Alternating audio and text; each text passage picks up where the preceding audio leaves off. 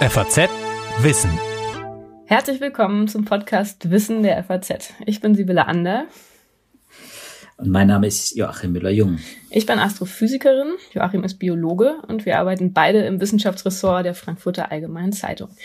Jede Woche diskutieren wir hier im Podcast aktuelle wissenschaftliche Studien im Prinzip zu allen möglichen Themen aber vor dem Hintergrund der derzeitigen außergewöhnlichen pandemischen Weltlage hatten wir bislang, und das werden Sie gemerkt haben, wenn Sie uns nicht zum ersten Mal hören, einen gewissen Bias zugunsten von Corona-Themen.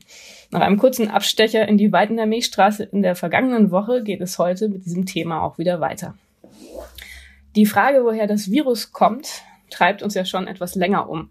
Die allgemein geteilte und anerkannte Version ist ja, dass das Virus wahrscheinlich zoonotischen Ursprungs ist dass es also von Tieren auf den Menschen übergegangen ist und erstmalig im Dezember 2019 auf einem Tiermarkt im chinesischen Wuhan aufgetaucht ist. Das ist die offizielle Version, aber natürlich kann man trotzdem immer noch zweifeln und spekulieren. Und das machen die Leute auch ausgiebig. Äh, Anfang Mai zum Beispiel gab es in Frankreich den Bericht, dass es dort schon angeblich im Dezember einen Covid-19-Fall gegeben habe. Dann haben sich auch Sportler gemeldet, die im Oktober an Militärfestspielen in Wuhan teilgenommen haben. Ähm, und die berichteten, dass sie Covid-19-Symptome hatten. Komischerweise bei all diesen Fällen wurden aber nie Antikörpertests gemacht oder berichtet, sodass sich die Frage stellte, warum das nie abschließend geklärt werden könnte. Und die Spekulationen gehen insofern immer weiter. In den sozialen Medien trifft man immer wieder auf die Frage, ob wir nicht vielleicht schon viel länger mit Covid-19 leben, als man so allgemein denkt. Und Joachim, Du kannst uns dazu heute nochmal eine aktuelle Einschätzung geben. Gibt es da was Neues? Wovon geht man heute mittlerweile aus?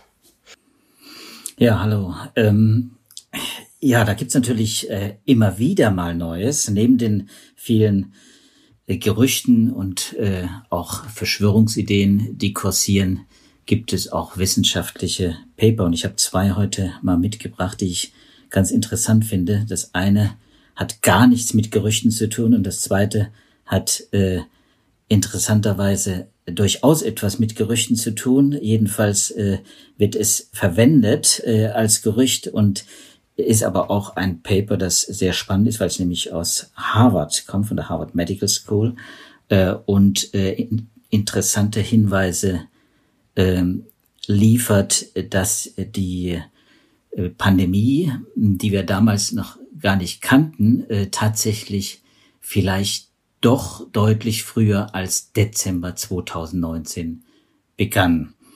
Aber bevor ich, bevor ich einsteigen würde, Sibylle, würde ich vielleicht einfach mal dran erinnern, weil wir ja auch immer wieder äh, Corona im Programm haben, warum wir das machen. Denn 8.000, äh, 8 Millionen 200.000 äh, bestätigte Corona-Fälle nach einem halben Jahr. Ich finde das äh, gewaltig und ich muss immer wieder drüber nachdenken, wie schnell sich das Virus ausbreitet. Wir haben 444.000 Tote, registrierte Tote, also äh, offiziell festgestellte Tote. Äh, da gibt's natürlich auch eine Dunkelziffer. Das heißt, wir sind äh, bei einer etwa einer halben Million Covid-19 Opfer. Ich denke, darüber muss man immer mal wieder nachdenken, wenn man über diese Corona-Pandemie redet, denn es ist wirklich keine Kleinigkeit, mal davon abgesehen, dass die Krankheit selber ja auch extrem ähm, gefährlich ist, äh, gerade für Risikopersonen. So, das, das ist, aber nur nebenbei. Das ist gut, dass du das nochmal sagst, denn ähm, in der Tat, also erstens zeigt es, dass wir mit unserem Podcast wahrscheinlich noch länger mit diesem Thema beschäftigt sein werden, aber was natürlich viel wichtiger ist, ähm, diese Spekulationen um den Ursprung der Pandemie, die beinhalten ja auch gerne so ein bisschen so eine relativierende Grundhaltung, äh, die ja davon ausgeht, dass es das vielleicht schon viel länger gab, einfach nicht aufgefallen ist, dass es vielleicht gar nicht so schlimm ist und dass wir vielleicht schon viel weiter in der Pandemie fortgeschritten sind, als wir das so denken und dass deshalb vielleicht auch alles viel schneller vorbei sein kann. Und ähm, da denke ich, sind wir einer Meinung, dass das offenbar nicht stimmt, dass es zwar schon wahnsinnig viele Fälle gibt, Todesfälle wie Infektionsfälle, aber dass wir da noch lange nicht durch sind und dass das ein Thema ist, was uns noch eine ganze Weile beschäftigen wird und ja, wo wir leider nicht sagen können, wir haben es hinter uns.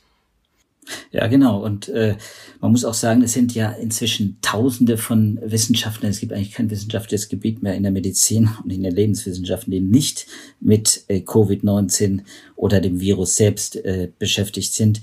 Und darunter sind viele Genetiker, die sich mit dem Thema befassen, äh, über das wir heute sprechen wollen.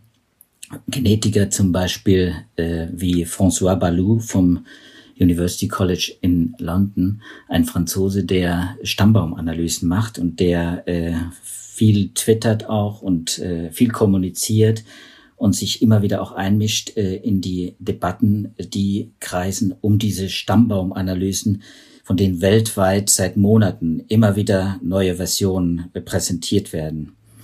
Man muss dazu sagen, es gibt äh, inzwischen 47.000 offiziell registrierte Genome des äh, kursierenden äh, SARS-CoV-2-Virus. Äh, das heißt, ein und dasselbe Virus ist, äh, gibt es quasi in 47.000 unterschiedlichen Versionen. Und sind die nicht alle unterschiedlich? Es gibt da natürlich ganz viele Ähnlichkeiten, aber es gibt eben auch viele Mutationen. Und diese Mutationen, sprich diese genetischen Veränderungen, oft sind es kleinste genetische Veränderungen, die dann durch die Teilung, durch die vielfache Teilung des Virus entstehen, äh, auf die gucken die äh, Genetiker und die bringen wirklich ganz interessante Hinweise, äh, nicht nur was äh, die Ausbreitung des Virus äh, betrifft, zeitlich wie räumlich, also wie gewissermaßen Kontakttracing, geografisches, äh, weltweites Kontakttracing, wenn man so will,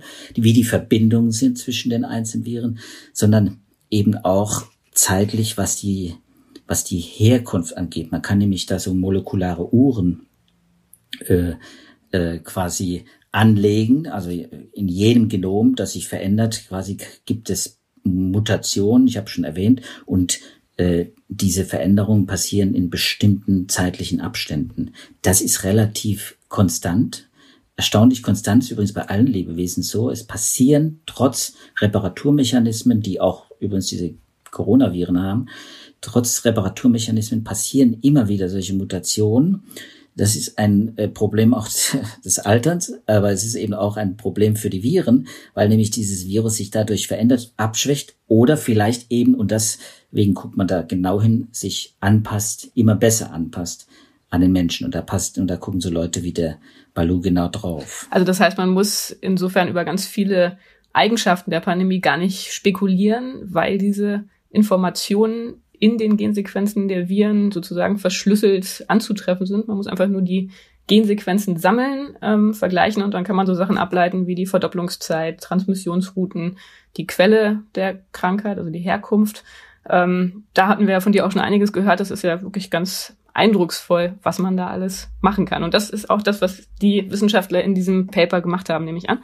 Genau. Sie haben so Signaturen quasi gesucht, äh, für die Evolution des, äh, äh, des Virus und äh, die Rückschlüsse dann quasi zulassen, äh, woher und möglich, also woher, aber vor allem, wann es möglicherweise zu diesem Übergang zwischen Tier und Mensch gekommen ist. Man muss dazu sagen, dieser Übergang Mensch-Tier, das ist für die Genetiker inzwischen ziemlich klar. Also, dass es nicht in einem Labor entstanden ist, das ist fast Konsens, muss man sagen, äh, in der genetischen Community. Ähm, jetzt ist natürlich die Frage, wie, von welchem Tier ist es gewissermaßen übertragen worden und wann ist es übertragen worden. Beides hängt natürlich eng miteinander zusammen. Beides wüsste man gerne. Beides kann man im Moment nicht genau sagen. Aber dieser Balu hat ein Paper in Infection, Genetics and Evolution äh, veröffentlicht, das in der September-Ausgabe interessanterweise äh, dieses Magazins dann äh, quasi auch in Print erscheinen wird, aber das ist online auch schon verfügbar. Das werden wir natürlich auch äh, dann verlinken. Und in diesem Paper kann man äh, sehen, dass man, dass diese Analysen, diese Genomanalysen äh, unglaublich viele Informationen liefern. Über 7700 Genome hat man zu dem Zeitpunkt, als bevor dieses Paper abgefasst wurde, analysiert aus dieser großen internationalen Datenbank GISAID, äh, die die 47.000 Genome im Moment äh, auch äh, quasi gesammelt hat. Und in diesem 7.500 Genomen hat man fast 200 Homoplasien gefunden. Also das heißt? Mutation, Homoplasien, ja, das muss ich erklären. In der Tat, das sind Homoplasien äh, sind Merkmale, die unabhängig voneinander entstanden sind. Äh, sagt man in der Biologie, da gibt's äh, biologische Merkmale, aber es gibt eben auch diese Mutation, die unabhängig voneinander in verschiedenen äh, genetischen, äh, in verschiedenen äh, Virenstämmen äh, quasi entstanden sind mhm. und die sich die man nachweisen kann mit solchen Analysen. 100, äh, 200 äh, Mutationen, die sie also für interessant fanden und auf die sie ganz genau mal geguckt haben. Wie oft kommen die vor? Wo kommen sie vor? Man hat inzwischen Genome äh, quasi von Viren weltweit, deswegen kann man das auch räumlich ganz gut äh, dann zuordnen. Und äh, und sie haben sich äh, die Arbeiten dazu äh, auch von anderen äh, Molekularbiologen angeguckt und haben dann molekularen Uhren angelegt. Diese äh, Analysen passieren natürlich äh, äh, mit äh, Informatik, mit Bioinfo, mit Computermethoden, wenn diese Stammbäume ausgewertet und äh, man kommt dann bei diesem Paper äh, dazu, das ist eine Übertragung wahrscheinlich bereits zwischen dem 6. Oktober und dem 9. November gegeben hat. Mhm. Aber das heißt, das wäre ja dann doch durchaus ein ganzes Stück eher als diese, dieser Termin im Dezember 2019, von dem immer gesprochen wird. Genau. Also das ist, würde ich sagen, nach dem Paper und nach dem, was man inzwischen an Daten gesammelt hat, finde ich, ist das äh, äh, am plausibelsten. Im Januar äh, kam übrigens Lancet mit einer Veröffentlichung die auch für Furore sorgte. Auch da wurde schon darüber gesprochen, äh, dass es äh, eben sehr viel früher als äh, gedacht auf den Menschen übergesprungen ist, das Virus. Da wurde berichtet, dass es einen nachweislichen Fall am 1. Dezember gab. Jetzt, dann gab es, du hast schon erwähnt, dann gab es auch Veröffentlichungen, die schon vom vom äh, Oktober auch gesprochen haben. Und in diesem Paper nun geht man dahin, sagt äh, möglicherweise schon Anfang Oktober. Man weiß nicht woher. Es sind ja Kandidaten vorhanden. Wir haben darüber in unserem Podcast auch schon gesprochen. Fledermaus, Hufeisenfledermäuse sind die äh, wahrscheinlichsten Kandidaten, weil sie genetisch am nächsten sind, 96 Prozent Übereinstimmung. Pangolin, das Schuppentier, ist knapp über 90 Prozent Übereinstimmung, hat aber einige entscheidende Merkmale, in diesen Bindungsstellen des Spike-Proteins, die dafür sprechen, dass es vielleicht tatsächlich vom Schuppentier gekommen ist. Aber sie sind genetisch einfach zu weit weg, äh, dass man sagen kann, von da ging es direkt zum Menschen. Das heißt, diese Übertragung muss äh, von einem, von einem Zwischenwirt ausgegangen sein, äh, in dem das Virus eine größere molekulare Ähnlichkeit hatte als das, was man bisher kennt. Nur man kennt es nicht. Aber interessant, 6. Oktober, möglicherweise auch äh, so im Laufe des Oktobers. Aber das äh, finde ich schon mal interessant. Und das kann man wirklich das heißt, so genau per Genomanalyse feststellen. Also das ist ja doch ein sehr konkreter Termin. Ja, das ist ein sehr konkreter Termin. Das ist natürlich auch, äh, das ist übrigens eine, äh, Zitierung aus einer äh, chinesischen Studie, die Balu da verwendet, ähm, äh, weil man das, wie das halt ist bei diesen Modellen, eben sind eben auch wieder Modelle, mit diesen äh, Rückrechnungen quasi, äh, bei denen die, die, die Mutationsraten äh, und äh, die Häufigkeit, mit der ein Merkmal beziehungsweise hier eine Mutation auftaucht, dann gegeneinander aufrechnet und dann zu einem Ergebnis kommt. Äh, ob das jetzt das sechste oder siebte, das spielt auch gar keine Rolle. Ich habe das jetzt nur genannt, weil es quasi auftaucht in diesem Paper. Äh, man kann auch äh, da die Nase rümpfen als Wissenschaftler. Viele werden es auch tun und sagen, ah, Sechster, wer will, da müsste man schon ein genaues Ereignis dann auch kennen vielleicht. Ähm, man müsste vielleicht auch den Patienten kennen, also Patient Null, ähm, das kennt man nicht. Und deswegen ist der 6. Oktober natürlich schon beliebig, du hast völlig recht. Aber warum hat das, das dann, auch hat es dann so lange gedauert, bis äh, dieses Virus auf diesem Markt aufgetaucht ist? Ich meine, das ist ja wahrscheinlich eine total naive Vorstellung, aber wenn man hört, es ist auf einem Markt aufgetaucht, auf dem auch Tiere verkauft werden, dann denkt man sich so ganz naiv, okay, vielleicht sind das auch irgendwie die Tiere gewesen, die da mit beteiligt waren, Fledermäuse, die ähm, ja da direkt irgendwie für die Übertragung ähm, maßgeblich waren. War das dann wirklich Zufall, dass dieser Tiermarkt so eine wichtige Rolle gespielt hat? Was ist passiert zwischen Anfang Oktober und Ende Dezember? Ja, das ist das Geheimnisvolle. Das finde ich auch bei diesen ganzen Berichten. Du hast es schon erwähnt, diese Sportler, äh, Degenfechter, italienische Degenfechter, die bei den Weltmilitärfestspielen im Oktober sich schon angesteckt haben wollen, auch gehustet haben, wo man hinterher berichtet hat, dass sie, äh, dass sie Symptome gezeigt hätten äh, der Covid-19-Krankheit. Ähm, äh, tatsächlich hat man äh, bis heute keinen Antikörpernachweis, der zeigen könnte, dass diese Patienten angeblich, also Patienten in An- und Abführung tatsächlich damals schon infiziert waren. Und du hast natürlich recht, wenn das zwei, drei Monate in dem Fall ja schon äh, quasi in der menschlichen Population, wenn auch in China dann äh, kursierte, dann muss dass ja, falls das Virus sich nicht erst später noch besser angepasst hat, um wirklich von Mensch zu Mensch übertragen werden, was natürlich ein Faktor ist. Am Anfang kann es ja sein, dass der, dass der, dass, dass, dass dieser Übergang äh, einmal passiert ist von Tier zu Mensch. Also nehmen wir jetzt an eine Fledermaus, ein Fledermausvirus, das auf den Menschen übersprungen ist. Und das war, das Virus hat sich zwar vermehrt, hat möglicherweise sogar auch äh, äh, äh den Menschen belastet, äh, hat sich, äh, hat eine Krankheit ausgelöst. Äh, aber erst durch weitere Mutationen gewissermaßen hat es sich an den Menschen angepasst. Das ist auch eine der, der, äh, der Mechanismen, die passieren bei einer Ausbreitung äh, eines Virus äh, und anderen Erregern übrigens auch, äh, dass sie sich zunehmend anpassen. Äh, damit muss man rechnen. Die Frage ist, wie schnell passen sie sich an? Und äh, man müsste dann davon ausgehen, dass es bei dem Virus so war, dass es am Anfang relativ schwer übertragbar war von Mensch zu Mensch und dann irgendwann Ende des Jahres 2019 plötzlich schneller übertragbar war. Das ist äh, eine These, die ist völlig unbestätigt und man liest da nur auch sporadisch drüber, weil es da keinerlei Hinweise gibt, dass das wirklich so passiert ist. Gut, aber grundsätzlich würdest du sagen, dass es plausibel ist? Also das sind Studien, auf die man sich ein Stück weit verlassen kann, die solide wirken mit diesen ähm, Genomsequenzen, die da analysiert wurden. Ähm, da würdest du, wenn du jetzt wetten müsstest, schon auch eher auf Oktober, November wetten als auf Ende Dezember. Ist das so? Naja, ich würde, ich würde sagen, nach dem, was ich jetzt alles gelesen habe an Papern dazu, äh, würde ich sagen, die Wahrscheinlichkeit, dass es früher als äh, äh November, Dezember war, ist groß.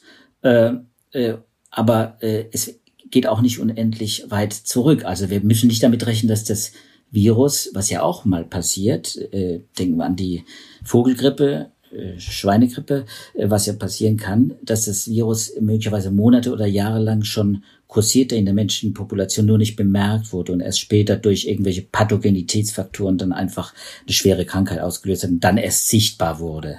Und da kommen wir vielleicht zu diesem zweiten Paper, mhm. weil das ist ganz interessant. Dieses zweite Paper mh, von äh, äh, von der Harvard Medical School äh, von John Brownstein, ein, ein äh, Computerepidemiologe. Das ist noch äh, nicht begutachtet, ist noch in Preprint, das schon äh, seit äh, zwei, drei Wochen, äh, glaube ich. Äh, das ist auch ganz interessant. Äh, das geht noch äh, viel weiter und sagt nämlich, naja, äh, wir haben uns mal was ganz anderes angeguckt an Quellen, nicht die genetischen Datenquellen, sondern wir haben uns äh, äh, Satellitendaten angeguckt und wir haben uns dann äh, im, Unter, im Internet mal umgesehen und finden, es könnte sein, dass vielleicht das Virus schon sogar schon im August 2019 äh, in der Menschenpopulation, nämlich da in, in China in der Nähe von Wuhan aufgetaucht ist. Das ist jetzt wirklich so auf mehr oder weniger auf Gerüchteniveau, aber ich finde, man muss es einfach auch mal vorstellen, weil äh, es auch so ein Paper ist, zumal aus Harvard, ähm, das natürlich zeigt, wie Wissenschaft auch gehen kann. Man sammelt einfach mal interessante Daten, präsentiert diese Daten und lässt sie kommentieren, äh, man weiß nicht, was steckt wirklich dahinter, äh, sammelt Ideen auch von anderen Wissenschaftlern, wie sie das äh, sehen, ob sie vielleicht Hinweise auch schon von anderen Quellen haben und dann äh, äh, wird irgendwann auch darüber entschieden, ob dieses Paper veröffentlicht wird. Eingereicht ist es bei Nature Digital Medicine, einem neuen Nature Journal, aber äh, so sicher, ob das veröffentlicht wird, äh, kann man nicht sein. Ja, also das Paper fand ich auch sehr überraschend, sage ich mal. Weil ich meine, Harvard ist ja doch auch ein großer Name. Und dann aber ähm, schon direkt in der Überschrift diese Analyse auf der Grundlage von Krankenhausverkehrsdaten, Satellitenaufnahmen und ähm, Suchanfragen zu Krankheitsbegriffen.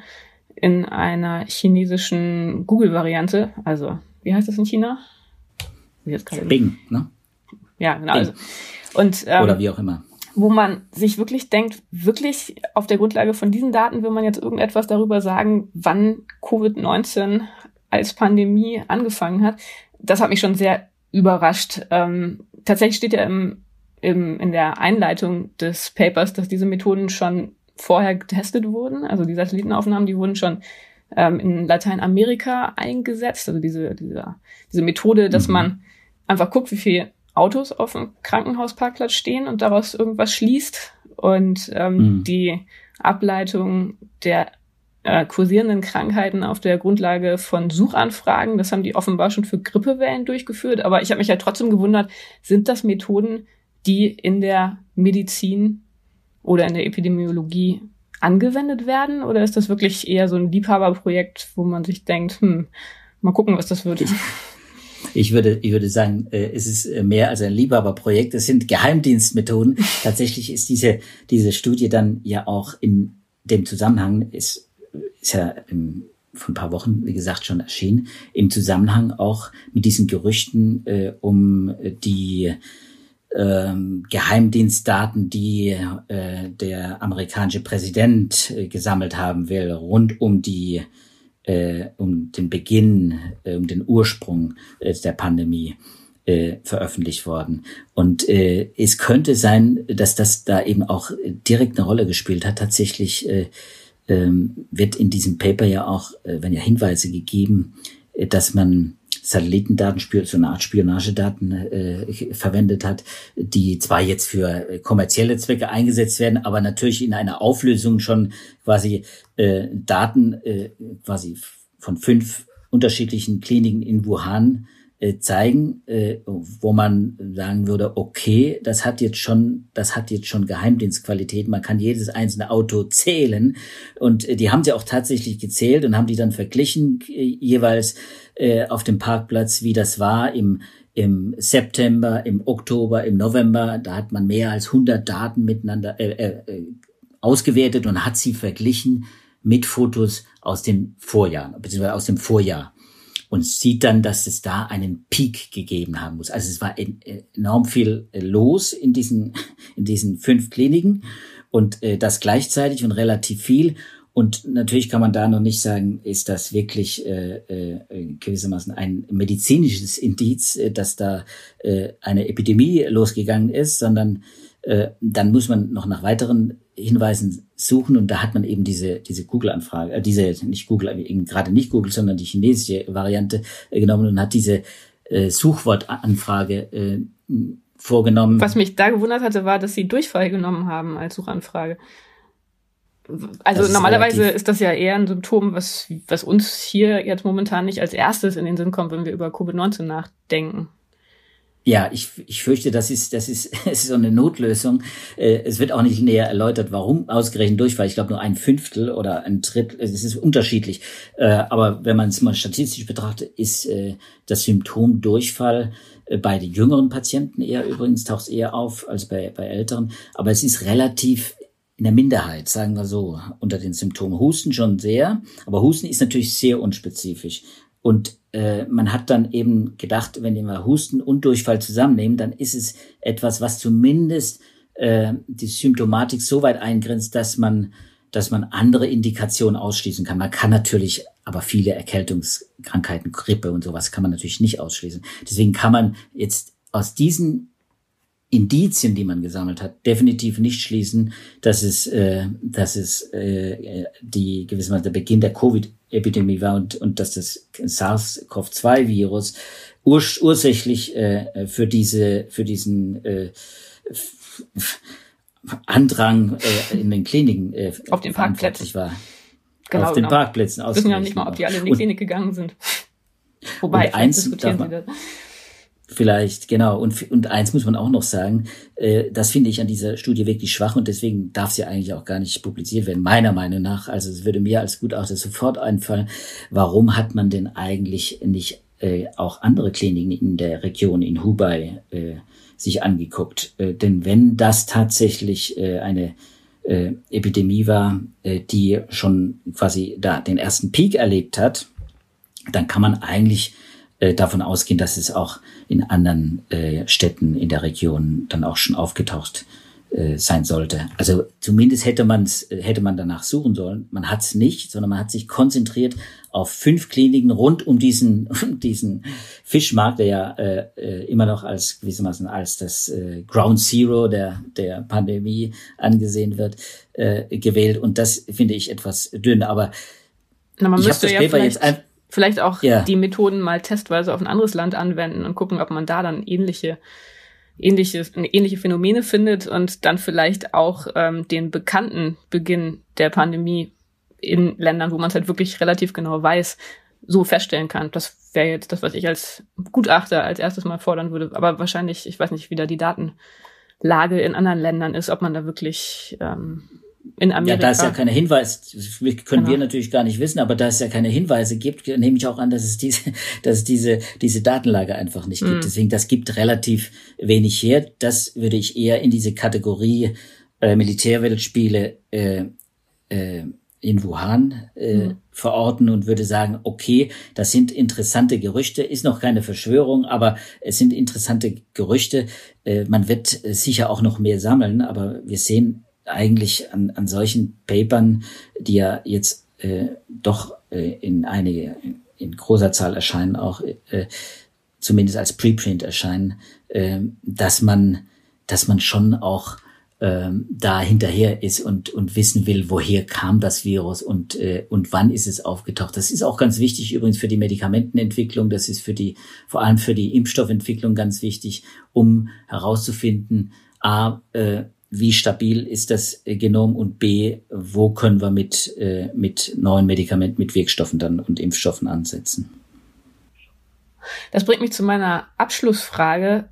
Das ist ja jetzt nicht die erste Pandemie, die erste Krankheit, die sich weit ausbreitet. Wie ist es dann bei anderen Krankheiten, die irgendwann neu aufgetaucht sind? Kann man da immer genau sagen, wann sie als erstes aufgetaucht sind und wie sie entstanden sind? Naja gut, bei, äh, bei den Vorläufern von SARS-2, äh, also SARS-1 äh, vor 18 Jahren, äh, das ja auch, auch fast 8000 äh, Todesopfer äh, gefordert, äh, 800 Todesopfer gefordert hat, 8000 Fälle etwa in 37 Ländern. Äh, da weiß man äh, natürlich äh, den Ursprung, dann äh, da ist er seit Jahren bekannt, das hat man auch herausgefunden. Das war die Zivitkatze.